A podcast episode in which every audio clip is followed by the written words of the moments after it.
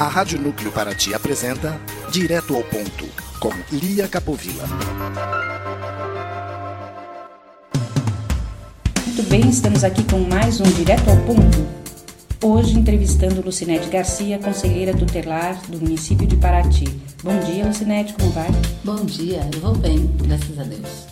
Como está indo esse processo? Como estávamos eh, no passado, né? Quais eram os desafios a serem alcançados e se a gente chegou em alguma conquista? Então, Lia, ah, o desafio da, do atendimento à criança e adolescente garantir direitos, né? O ECA já tá indo, já tem 29 anos e nós estamos ainda em conquistas, né? Nós existe uma grande preocupação hoje nós garantidores de direito com as mudanças de leis que muitas vezes nos assusta e nos faz ficar muito atento porque foram direitos alcançados e, e enquanto o, os gestores não entender essa importância de dar valor à criança e adolescente, nós vamos estar sempre é, com aquela sensação de, de estar secando gelo, né? porque não vemos a mudança.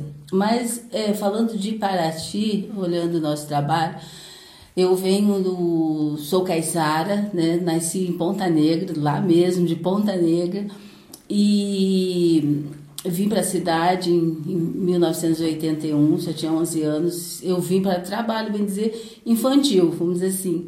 Eu lutei para estar na escola, porque os meus pais não tinham assim, esse entendimento de dar continuidade aos estudos.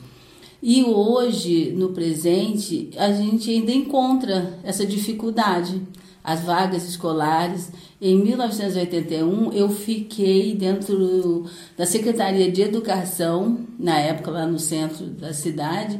Eu fiquei ali, fiquei uma tarde esperando ser atendida. Eu, porque eu não tinha nenhum adulto, né? eu tinha, era uma criança, 11 anos. E depois, aí mandaram embora, voltei no dia seguinte, na mesma tarde, até que alguém me olhou e falou: O que, que essa garota está fazendo aí sentada? e era o secretário na época de educação e ele me ajudou a fazer a matrícula. Então, porque vinha do município para o estado. Então, hoje a gente ainda encontra essa dificuldade ainda de vagas escolares, encontra a dificuldade do atendimento médico. E mas quando eu entrei no Conselho Tutelar em, mil, é, em 2010, que eu vi essa oportunidade, porque na faculdade que eu vim conhecer melhor o conceito tutelar e, e nasceu essa paixão, não é o que eu quero. E ali, é, quando eu conheci o nosso prédio, onde hoje a sede do conselho, eu fiquei apavorada, porque eram biombos. Aí o, o ECA, o Estatuto da Criança e do Adolescente, ele é claro do sigilo, da, da, da proteção e não expor a criança. E quando. E eram três salas, a recepção, mas duas, quem estava atendendo, muito quente, horrível. E nisso nós começamos uma conversa com o, o, prefeito na época. Nós começamos, junto à Secretaria de Assistência Social, começamos uma conversa de melhorias. Aí tivemos que acionar o Ministério Público também. E nisso foi melhorando. E hoje, graças a Deus, assim, em Paraty, quando, quando nós falamos de conselho tutelar, nós hoje temos uma sede própria, né, ali perto do Trevo. Somos cinco conselheiros e hoje nós temos um carro. É, na época era um carro alugado, em 2010 era um carro alugado. Ficávamos lutando sempre por esse carro motorista. Hoje não, hoje nós temos dois motoristas. Temos o carro que veio do, do kit de equipagem do governo federal. Aqui, quando saiu, nós passamos para o prefeito o que estava acontecendo e com apoio de deputados, porque é assim que funciona, né? Com apoio de deputados, nós conseguimos o kit. Inclusive, estamos, ganhamos o segundo kit, né? Porque, infelizmente, o primeiro carro houve um acidente de carro e perdemos, foi perda total. E aí, logo depois, veio também um segundo kit. E hoje nós temos a sede, temos os computadores, que é essencial para o nosso trabalho. porque com cinco conselheiros, cinco computadores, que cada um faz o seu relatório, faz né, o, o seu trabalho. Porque nós vemos o que eu vejo aí e em outros municípios, através dos grupos que nós participamos, de WhatsApp, vimos que tem vários outros conselheiros que a sede é precária, muito difícil. E então só o fato do governo dar essa estrutura para trabalhar, isso quer dizer que deu uma valorização nesse trabalho. E nós, e como eles também começaram a nos ajudar a participar de fóruns, isso nos ajudou a ganhar conhecimento. Como foi essa eleição de 2019, né? É um grupo mais amadurecido, está é, misturado ou tem mais gente é, nova? Esse grupo já tem é um grupo experiente. Só tem dois, duas pessoas novas, né? O, o conselho tutelar, ele trabalha no colegiado. A força do conselho tutelar, ele está no colegiado. Se o, o conselho tutelar, se os conselheiros não conseguirem entender a, a importância do colegiado, é, é horrível, você não consegue trabalhar. Porque o, estatuto diz isso, entende? Colegiado quer dizer trabalhar em grupo. Em grupo, os cinco. Porque as decisões têm que ser em cinco. Qual que é a, a, a verdadeira função do conselheiro? Nós recebemos a notificação, essa denúncia, e vamos a, a averiguar. E averiguando, é, nós fazemos o atendimento da família, às vezes, dependendo da violação, nós costumamos chamar mais de um conselheiro para ouvir junto, dependendo da violação. Ou senão você faz o atendimento, mas a pessoa, nós é, ali aplica-se as medidas de proteção, se necessário, ou só orientação. Agora, uma outra coisa que se confunde muito é o papel do conselheiro. Porque assim, o estatuto, ele no artigo 131, ele diz que o nosso papel é zelar pelo direito e a garantia, né? Garantir o direito de criança e adolescente, mas é, é zelando. Então, é, às vezes tem, vamos, vamos colocar aqui, um conflito familiar, né? Onde tem é, discussões de, do, do casal ali ou de adultos e tem criança envolvida. Isso acontece muito. E eles nos ligam, olha, está acontecendo aqui assim, assim. Só que nós não podemos ir para lá, porque vai ser mais um envolvido. Então nós temos que chamar o, o equipamento ou quem vai lidar com essa situação melhor, que geralmente é a polícia que vai lidar com essa situação. Chegando no local, se a polícia verificar que tem violação de direito, como a criança, assim, é, que está colocando aquela criança em risco, aquele momento, ela vai nos chamar. Mas aí já apaziguou, né? É, mas mesmo assim, quando a polícia às vezes ela vai a um local ou uma outra informação, as pessoas, ah, tem uma criança acontecendo isso. A escola também tem muito essa questão. A escola nos liga, ah, eu gostaria que vocês viessem aqui porque está pulando o muro, está é, desrespeitando o professor, tal mas não é o nosso, não está na nossa competência de ir naquele momento para resolver aquela situação. Eles têm que fazer o quê? No caso de escola, ou é, ter o seu papel pedagógico ali, né, de resolver aquela situação, como diz é, o regimento interno escolar, que toda escola deve ter, resolveu, ela deve encaminhar. E assim o mesmo papel da polícia ou outro órgão qualquer. Ou do hospital. O hospital tinha muito isso também. É, vem, é, tem um adolescente aqui é, que está alcoolizado. É, tal. Estamos aguardando vocês para fazer atendimento. E aí? Mas nós não somos o profissional da, da medicina para dizer se pode ou não, e nem o responsável. Então, o que, que nós é, orientamos? O atendimento deve ser feito, como diz a lei, como diz né, todos uh, os decretos, tudo tem que ser atendido aquela pessoa. E aí, se o hospital não tem os profissionais como assistente social, psicólogo, não tem uma pessoa para dar o suporte de localizar a família, não tem como localizar, entre em contato com o conselho, ele vai dar esse suporte. Uhum. Porque um outro, uma outra coisa que, que as pessoas confundem muito é isso. É, eles falam assim: vocês não fazem nada. Isso é uma frase que a gente ouve muito. O conselho tutelar não faz nada. É porque assim, a sociedade ela não entende, porque e é uma, uma a conquista aí que está o que nós já conquistamos e ainda continuamos a conquistar. É esse esclarecimento que a sociedade entenda que não é o conselho tutelar que executa. Nós, por isso que, que o, o conselho ele bate muito assim, precisa de políticas públicas. Uhum. Por isso que nós dizemos ao CMDCA, né, que fala, precisa, falamos a, a, aos gestores do município, ao executivo, ao legislativo, ao judiciário, precisa-se de política pública no, no, no município para atender as crianças. Porque, por exemplo, a violência sexual, quando você atende uma criança que já sofreu violência sexual, você tem dificuldade de encaminhamentos. Porque o CREAS vai fazer aquele atendimento pontual, vai fazer ali e, e às vezes a demanda é muito grande. Às vezes a estrutura de pessoal, às vezes é, falta pessoas. Então, é, fica uma, uma, lacuna, não se dá aquele procedimento. Ah, precisa de atendimento psicológico. Aí você vai encaminhar para a rede para esse atendimento psicológico e às vezes não tem psicólogo para atendimento. Aí demora. Quando o atendimento vai acontecer, já passou. Uhum. Já, aquela família está em outro momento.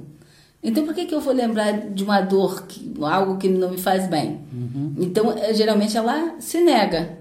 Né? Porque você precisa querer o tratamento. Então, ela vai se negar. Mas aí a criança está bem, o adolescente está bem. Aquele momento, porque eu estou lutando para superar. Aí eu vou estar bem. Mas lá na frente a gente vai ver as sequelas, vai ver consequência. Então, para o papel do conselheiro tutelar ser exemplar, ele precisa ter atrás dele uma rede de proteção funcionando isso no aí. município. É isso aí. É, é, ruim quando você tem um trabalho que você, se o outro não executar, o seu trabalho é, é fica ruim. Uhum. Então eu é uma sensação assim é que será que vale a pena?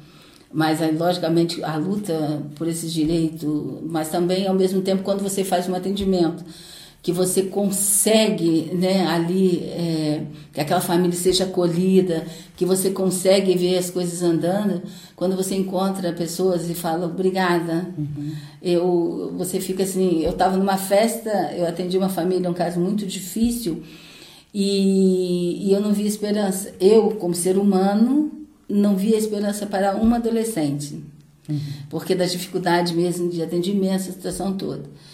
E o tempo passa e um dia eu estou numa festa de casamento e uma pessoa enorme, bem maior do que eu, me para e fala: Você lembra de mim? E aí ela, eu falei: Não, não lembro de você. E quando ela disse quem ela era, e ela olhou: Estou aqui para te dizer muito obrigada. É um trabalho que vale a pena você continuar, uhum. mesmo que você tenha que estar ali. Muitas vezes tem pessoas que não te entendem, porque às vezes o, você vai bater na porta do executivo, sim, você vai bater na porta do legislativo, você vai bater na porta de ONGs e tal, e as pessoas às vezes não entendem que você está ali como profissional para garantir direitos. E às vezes até misturam isso, né? Colocam você como se fosse a inimiga, mas você não é inimiga. Você está lutando para garantir direitos, está zelando. Então, esse é um papel que eu gosto de fazer. O que, que você faria se você fosse é, uma autoridade pública, né? No caso, para consertar um pouco uh, esse, essa rede para ela funcionar uh, azeitada? essa é, porque assim, você aponta o problema, vamos lá para a solução, né? Uhum.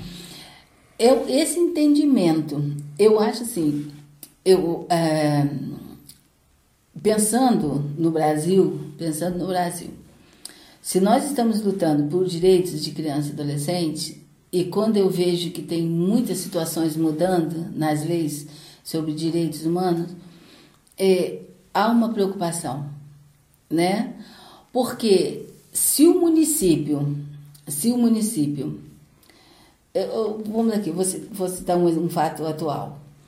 É, houve um, pode ser um uhum. fato atual, né? Uhum. Houve uma mudança, uma proposta de mudanças de não ter psicólogos e assistente social na rede escolar, né? Na rede de ensino. Na educação. Então, isso. Nossa, quando eu vi isso, eu não sou de manifestar em redes sociais, dar minha opinião, eu, eu não sou. Mas quando eu vi isso, eu fiquei assim, meu Deus, não pode. Mas aí eu fui tentar entender por que, que o, o, o governo federal estava tentando fazer essa mudança. Ele tem as explicações dele, é lógico. E graças a Deus conseguimos reverter a situação, né? É, não houve essa mudança, a educação continua tendo psicólogo e assistente social. Depois que eu vi que conseguiu continuar, fiquei feliz. Mas aí eu pensei, mas cadê eles? Uhum.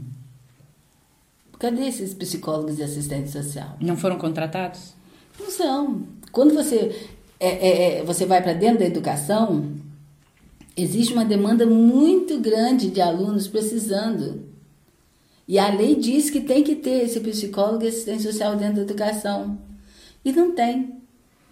Então, é, houve um confronto aqui, legal, eu entendi esse confronto do que o presidente federal quis fazer e o que existe na realidade. Mas o que precisamos, se eu fosse um gestor? Esse investimento para atender essas crianças. Porque a, a, lei da infância diz: se nós atender sim, houver esse investimento na infância, nós vamos, olha, evitar muitos problemas com os adolescentes.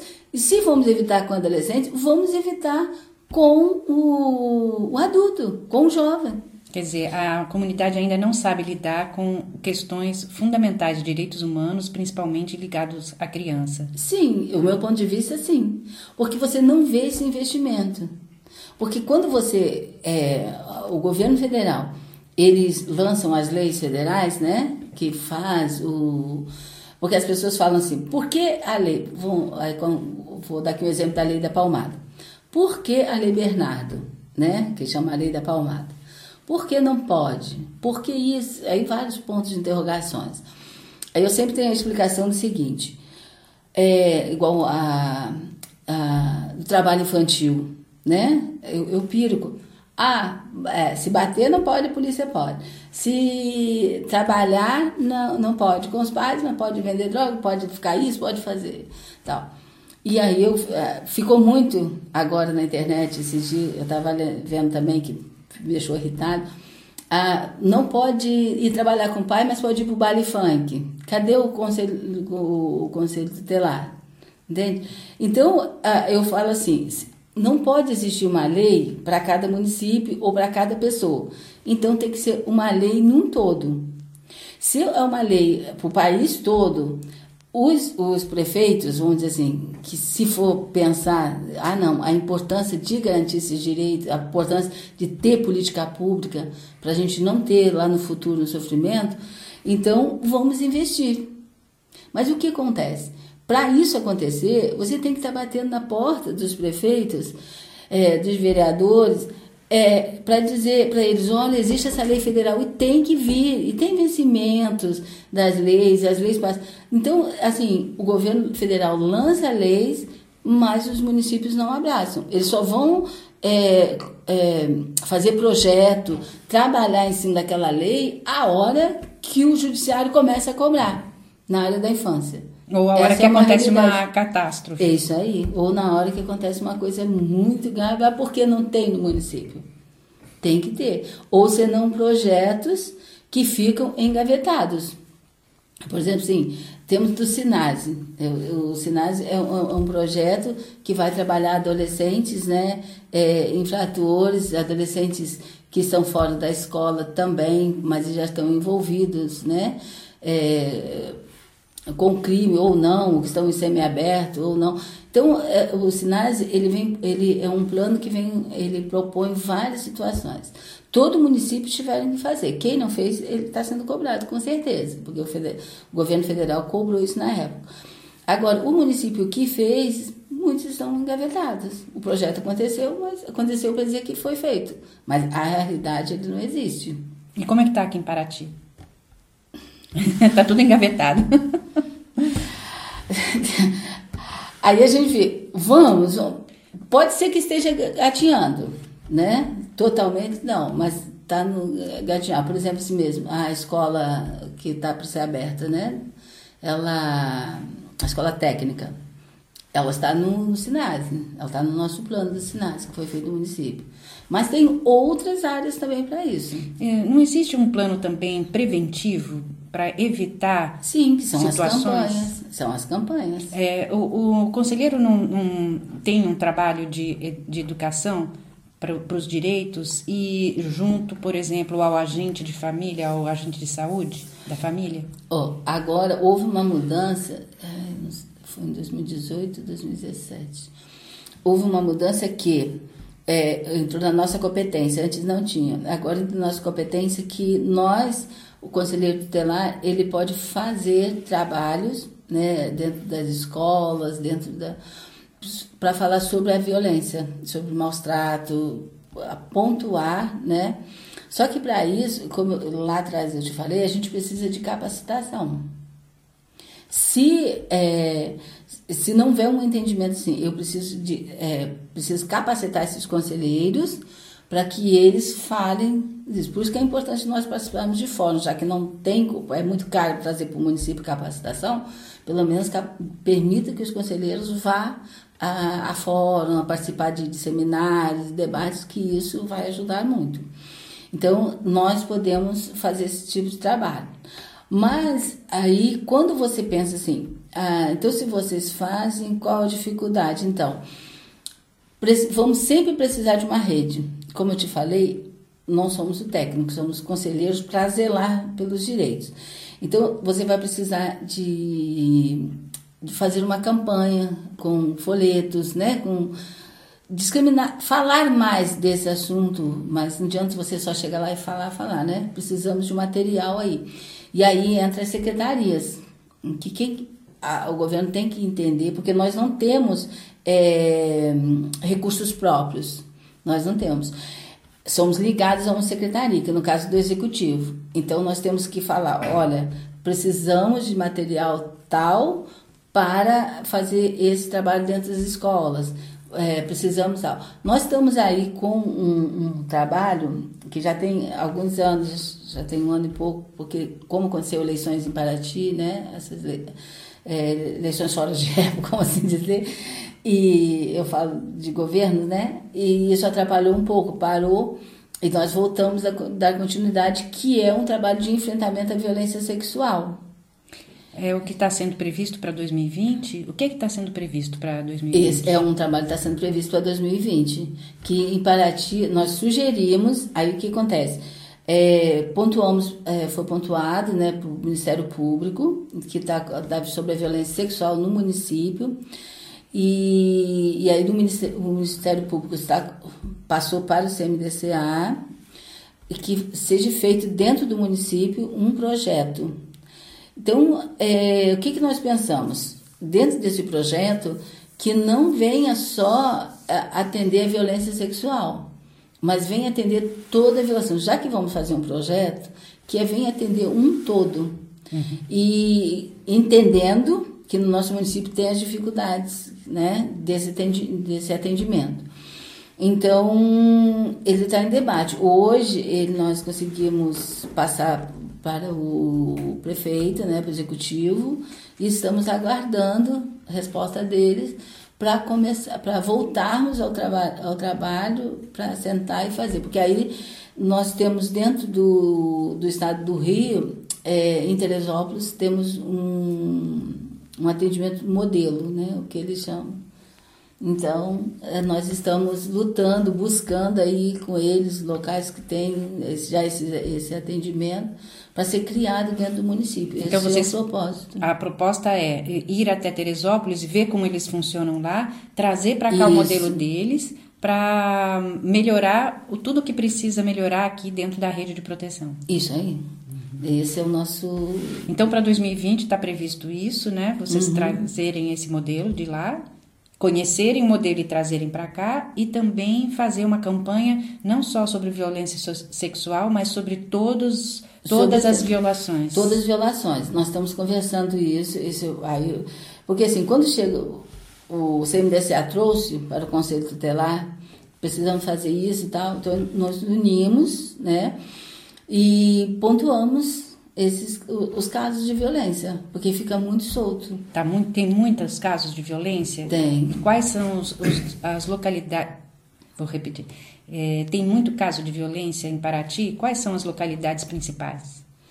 Então, de falar assim do local da violência, é, sinceramente eu não sei te dizer qual o bairro mais de mais violência, porque eu vejo assim que a violência em Paraty acontece dentro de um todo, né? E existe um leque aí de da violência, né? Porque existe a violência quando o, a criança ou adolescente está envolvido com drogas, né? Está nesse caminho. Existe a violência física, a se nós formos assim pontuar, nós vamos pegar os conflitos familiares. Porque quando você pega, aí que eu, que eu falo do atendimento, a necessidade de um atendimento legal à família. Assim, porque assim, quando você pega a, a, um conflito familiar, ele não vem só um, que foi uma briga entre o casal. Você, ou, ou entre adultos, né, da, da, da família que convivem ali.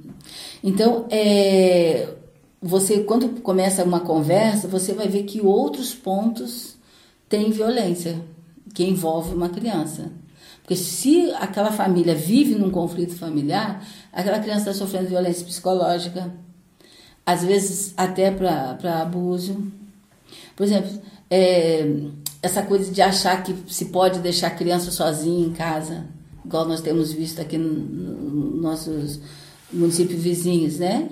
Que crianças morreram porque estavam sozinhas em casa. Cinco, três ou quatro anos, uma coisa assim. É, qual o problema de eu deixá-las sozinha e à rua? Parece uma coisa tão normal, né? Parece assim, vou ali rapidinho, volto. Mas são crianças. Não tem como nós responsabilizarmos ela por mexer no fogão, por mexer, fez isso, o outro não tem. São crianças, elas precisam ser cuidadas. Então, quando a gente fala desse conflito, vai envolver vários pontos. Então, precisa ter um equipamento com, é, com profissionais especializados sim na área.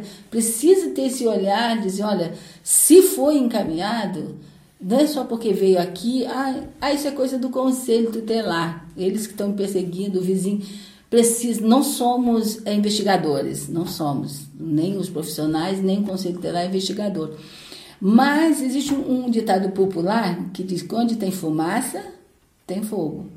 Então precisa ser verificado, precisa, precisa ter é, é, é esses profissionais capacitados, tanto os profissionais como o Conselho Tutelar, quando a gente pensa em proteger a criança, né? Quais são as principais informações que o cidadão precisa saber uh, sobre como acessar o atendimento do Conselho Tutelar? O... Vamos lá, nós... Existe muita uma conversa, assim, uh, briga, vamos dizer assim, de marido e mulher, o outro ditado popular, né? Não se coloca a colher, ou não se mete, não se envolve. Mas se você está vendo aquela violência acontecer, né? Você vê que tem crianças e também tem adultos ali sofrendo, né? Porque às vezes há violência física, mas você observou, você tem que comunicar. Você não precisa aparecer lá no conselho para fazer essa denúncia. Você, mas vocês, é, aí aquela pergunta, vocês vão lá? Nós vamos. Se receber a denúncia, nós vamos. Não tem como. Ah, é, outro, é outra frase que eu piro também, é quando falam assim: ah, olha as crianças abandonadas na rua e o conselho não faz nada. Ou não, nós não pegamos crianças na rua, não saímos, não é a nossa competência sair para a rua. Tem pessoas que acham que nós podemos fazer isso. Mas a, as pessoas podem ligar para o Conselho Tutelar. Por exemplo, o telefone de Paraty é 24 3371 8506. Esse funciona de segunda a sexta-feira no horário comercial, né? E temos o plantão, uhum. é, 24 DDD 999 66 7403. Esse telefone, ele é um oi, né? Então tem lugares que ele não vai funcionar mas isso é porque é da rede telefônica mesmo. Tem lugares no nosso município que não funciona. Mas ele está ligado 24 horas. Pra, a gente recebe qualquer chamada. Orientação, a gente dá orientação por ele. E tem o Disque 100. Ah, mas se eu ligar, vocês vão ter o meu número ou tal.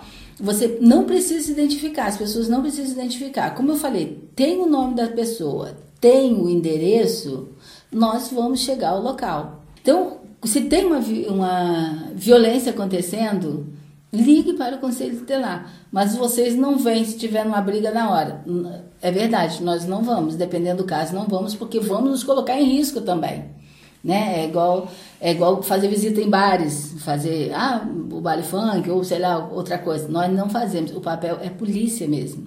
É um papel que tem que ser acionado a polícia para a, a investigação do que está acontecendo e encaminhar para o conselho tutelar. Mas nos casos que tem, você está vendo criança em risco, você vai comunicar, você não precisa identificar, você vai falar, e nós vamos ao local sim, vamos conversar. E se observar que continua, você deve ligar, porque, como eu falei, o conselho não executa.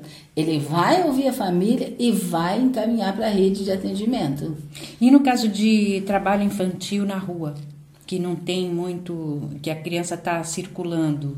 Né? Então, esse é um, é, é um problema nosso, né? O nosso município tem, agora está tá aparecendo mais, né? Eu observo isso, principalmente agora no verão, né? O verão está chegando aí, principalmente esse período. E tanto a criança, né, é, vendendo, como adulto com criança no colo, usando a criança, né?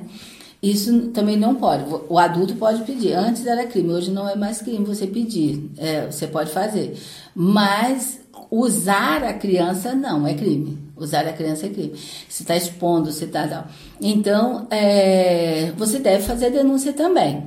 Sendo que a, o Conselho Tutelar ele, aí o município precisa de um projeto, ou ele precisa de uma equipe de atendimento de rua.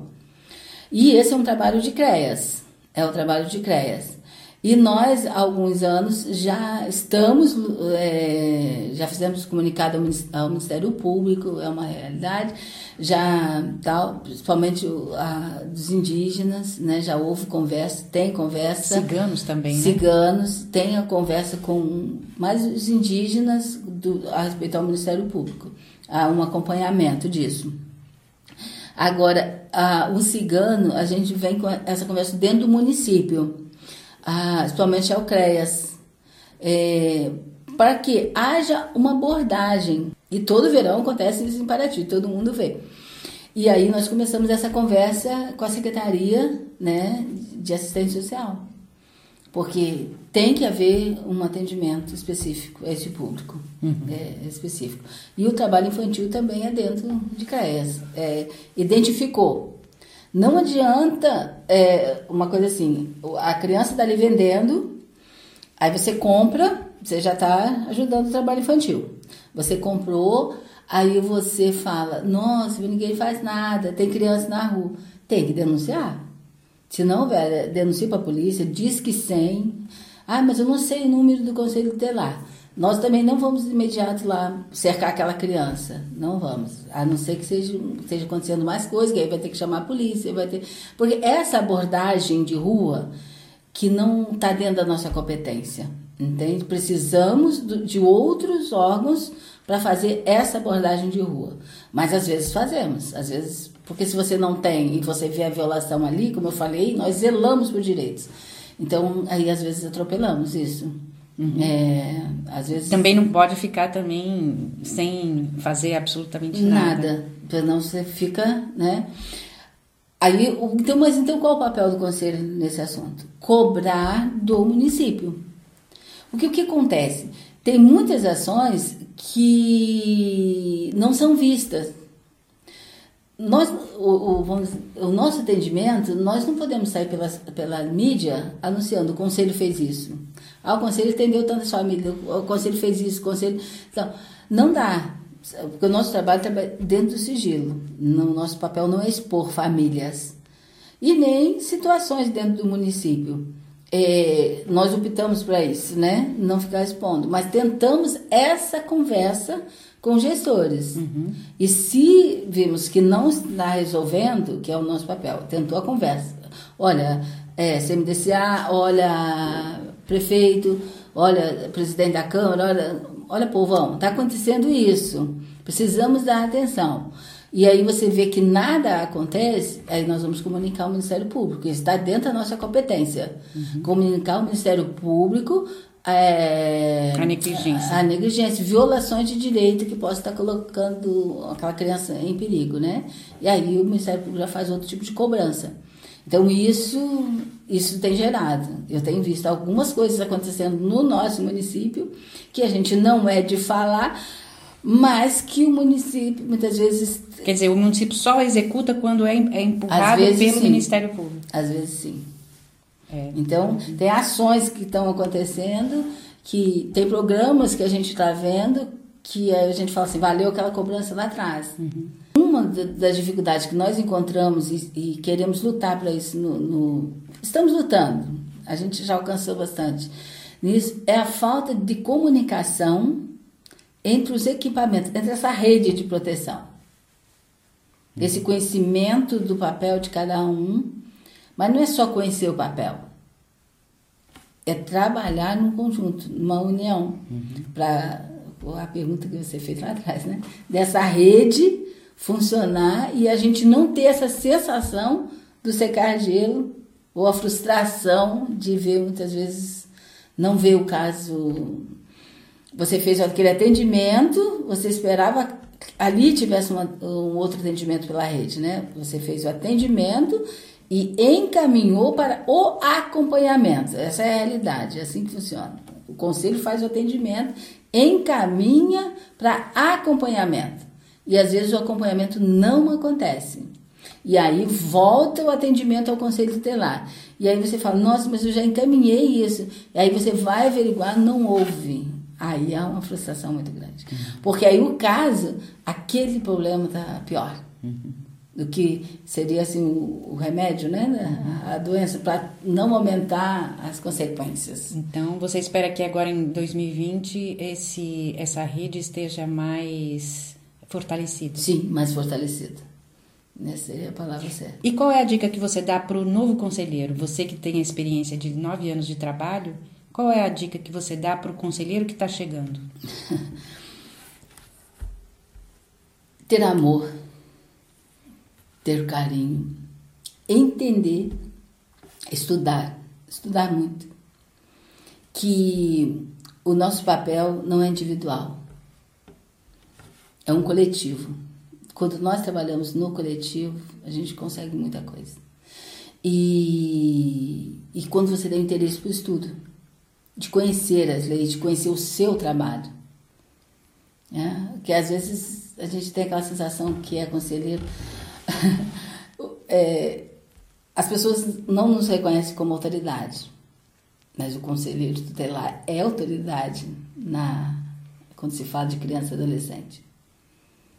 Mas que autoridade sou eu se eu não tiver conhecimento de causa?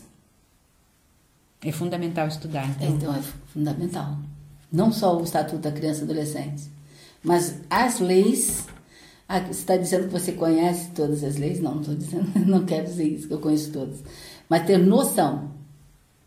Quando você tem noção, já você já tem caminhos. Você, ah, você vai pegar casos, né, o novo conselheiro ele vai pegar casos, e isso acontece. Eu tenho nove anos, mas tem casos que eu atendo, eu fico olhando para a pessoa. Você vai ali dentro do estatuto, porque ali tem o manual. O estatuto da criança e adolescente é o manual, não existe o outro. É ali. É, você vai ali dentro. Qual violação? Sempre a primeira pergunta: qual violação está acontecendo? Quem é o violador? Então, o que o município tem para oferecer? Que medidas uh, eu posso aplicar? Né? O artigo 136, assim, artigo 131, seu papel, zelar pelo direito. É, artigo 136, a minha competência dentro desse papel. Artigo 101, é, quais medidas protetivas eu devo aplicar? Artigo 129 também. quais as medidas que eu tenho que aplicar aos pais. Porque às vezes tem gente que acha que ah, os pais, então, eles acham assim, ah, vocês vão vir e vão me detonar, estão precisando de ajuda e tem medo de procurar o conselho tutelar porque da forma que vai ser tratado, tem tudo isso. Mas lá existe o artigo 129, lá está quais são as medidas que têm que ser aplicadas. Nem tudo. Há uma violação? Há uma violação, mas há orientação, é o nosso papel principal. Então, se ele tiver esse entendimento do estatuto e ali as leis que complementam esse estatuto, o que, que eu posso fazer? Com certeza terá êxito no seu trabalho. Senão. E é isso aí. Conselheiro tutelar ele tem que ter o amor, não, é, a paciência. Ele tem que ter muita paciência, às vezes. E ter o coração preparado, né? Porque às vezes você sai de uma sala para outra para chorar. Mas e aí? Mas pode? Não sei se pode. Mas quando você ouve uma mãe dizendo, não quero ficar com essa criança, você não é de ferro. Então você tem que entender isso. O conselheiro não é policial, não é investigador. Conselheiro não é o super-herói. É um ser humano. Eu tinha um olhar sobre a família e hoje eu tenho outro olhar sobre famílias. E, e até o, o sobre violações de direito. A violação não pode acontecer, isso é regra. Né? Ali, o artigo 4, 5, não pode acontecer. Agora, é, mas você tem que entender por que está chegando aquela violação também. Então, não é só chegar e responsabilizar um pai. Porque, às vezes, a, a violação é, é, um todo ali, aquela família toda está com o direito violado. Mas o que tem que ser assim, para mim, não é para o outro. Muito bacana, viu? Ótimo depoimento. Muito obrigada, Lucinete. De nada. Sucesso lá no ajudado. seu trabalho. Obrigada. E assim me despeço até a próxima edição de Direto ao Ponto.